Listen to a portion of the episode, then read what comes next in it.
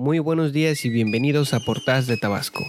Ya es lunes 27 de junio del 2022 y estas son las noticias más importantes del estado. Sindicalizados petroleros exigen la mitad de plazas en Dos Bocas, informa Diario de Tabasco.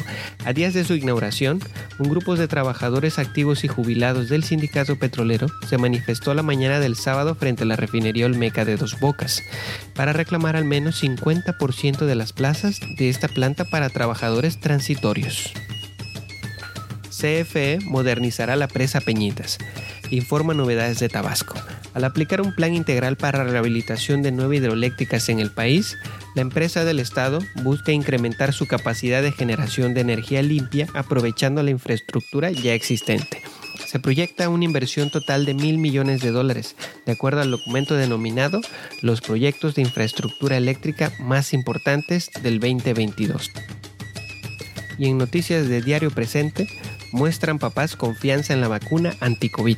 El fin de semana se llevó a cabo la vacunación de los niños y niñas de 5 años en Villahermosa. Esta semana aplicarán la dosis a menores que padezcan alguna enfermedad crónica. Esto ha sido todo en el breve episodio del día de hoy. Muchas gracias por sintonizar Portadas de Tabasco. Mi nombre es Oscar Frías y recuerda que puedes seguirnos en todas las plataformas digitales para escuchar cada episodio, así como dejar tu comentario en Facebook, YouTube, Apple Podcast y valorarnos en Spotify. Con tu apoyo seguimos creciendo. Muchas gracias por escucharnos y nos estaremos viendo el día de mañana.